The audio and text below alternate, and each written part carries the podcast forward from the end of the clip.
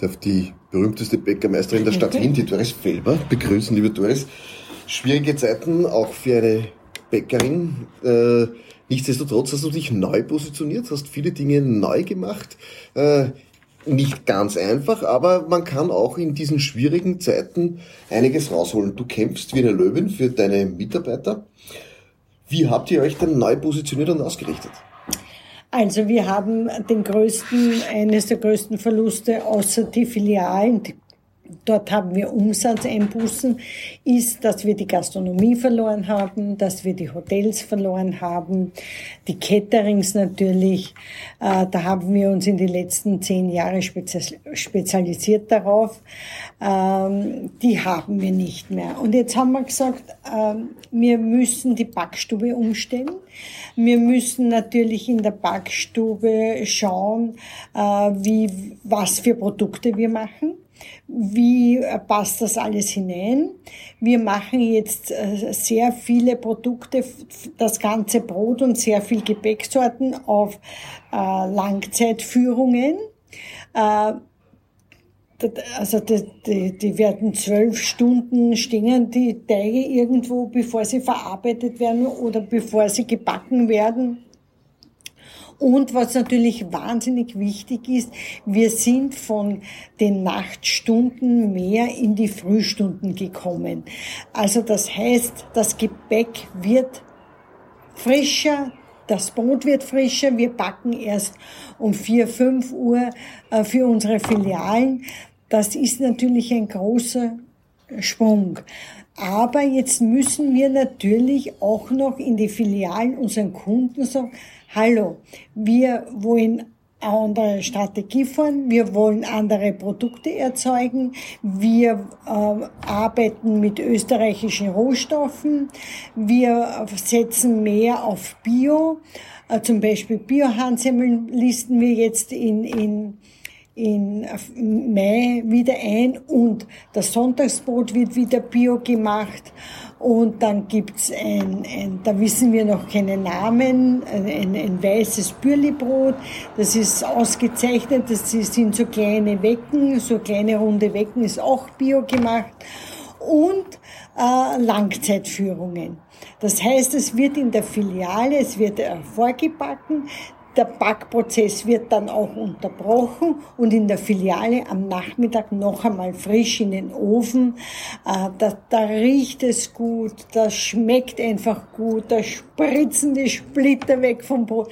Das, ähm, viele Filialen, ähm, wo die Mitarbeiterinnen viel reden, funktioniert schon. Aber es gibt noch einige, wo man nachhinken und das ist halt die schwierige Aufgabe, dass man die Leute, aber am erstens unsere Mitarbeiter dazu bewegen, dass wir das jetzt anders machen und dann natürlich den Kunden das dementsprechend äh, mitteilen. Du bist ja sozusagen der Shootingstar in der Online-Welt geworden. Alle Leute kennen die Doris Felber von ihren äh, Internetvideos. Warum macht ihr das oder auf was habt ihr da gesetzt? Wie wollt ihr euch dort positionieren? Kann man sagen, diejenigen, die diese Videos schauen, kommen auch zu euch in die Filialen? Also, da, das weiß ich nicht genau. Ich kenne mich da nicht sehr gut aus bei Facebook und, und bei Twitter und diesen äh, so, Social Medias.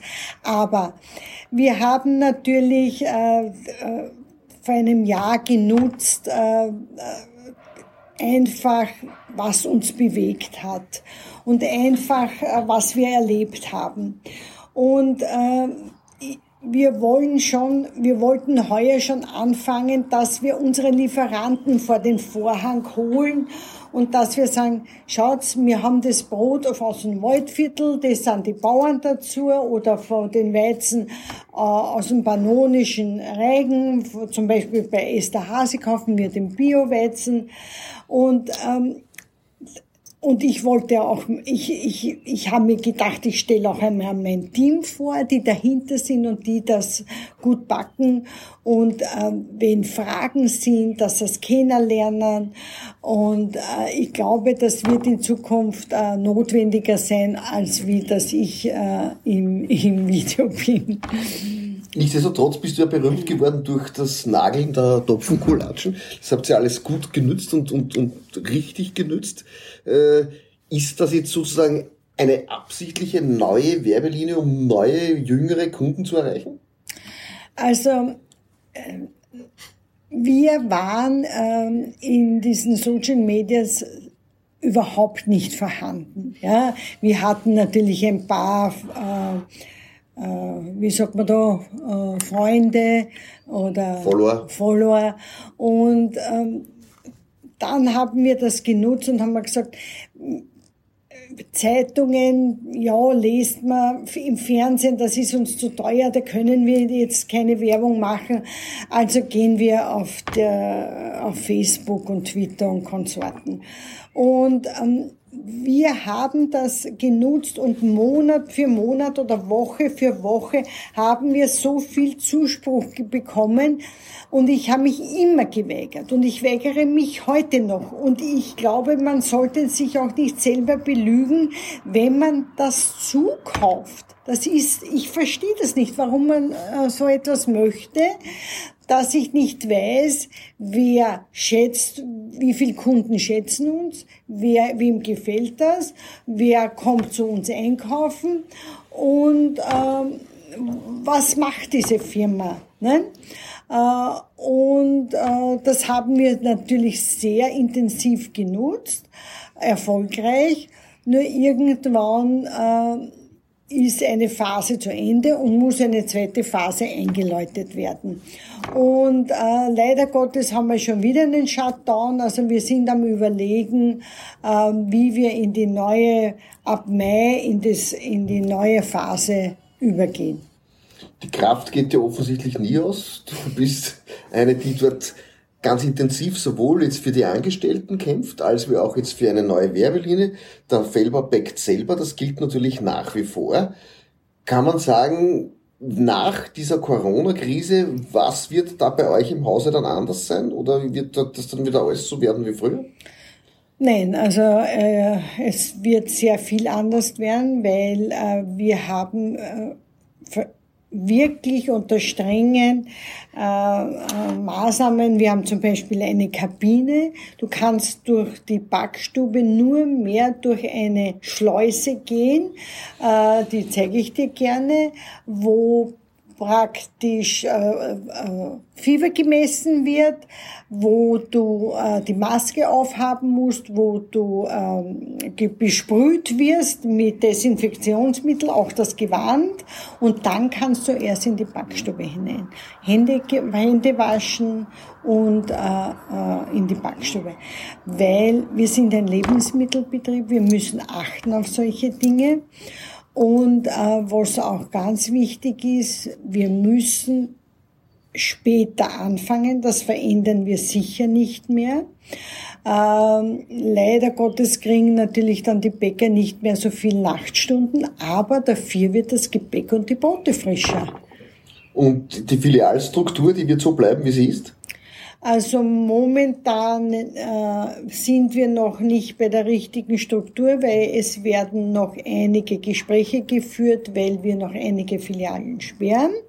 Aber wir wollen dann schön langsam wieder auf äh, 50 Filialen kommen.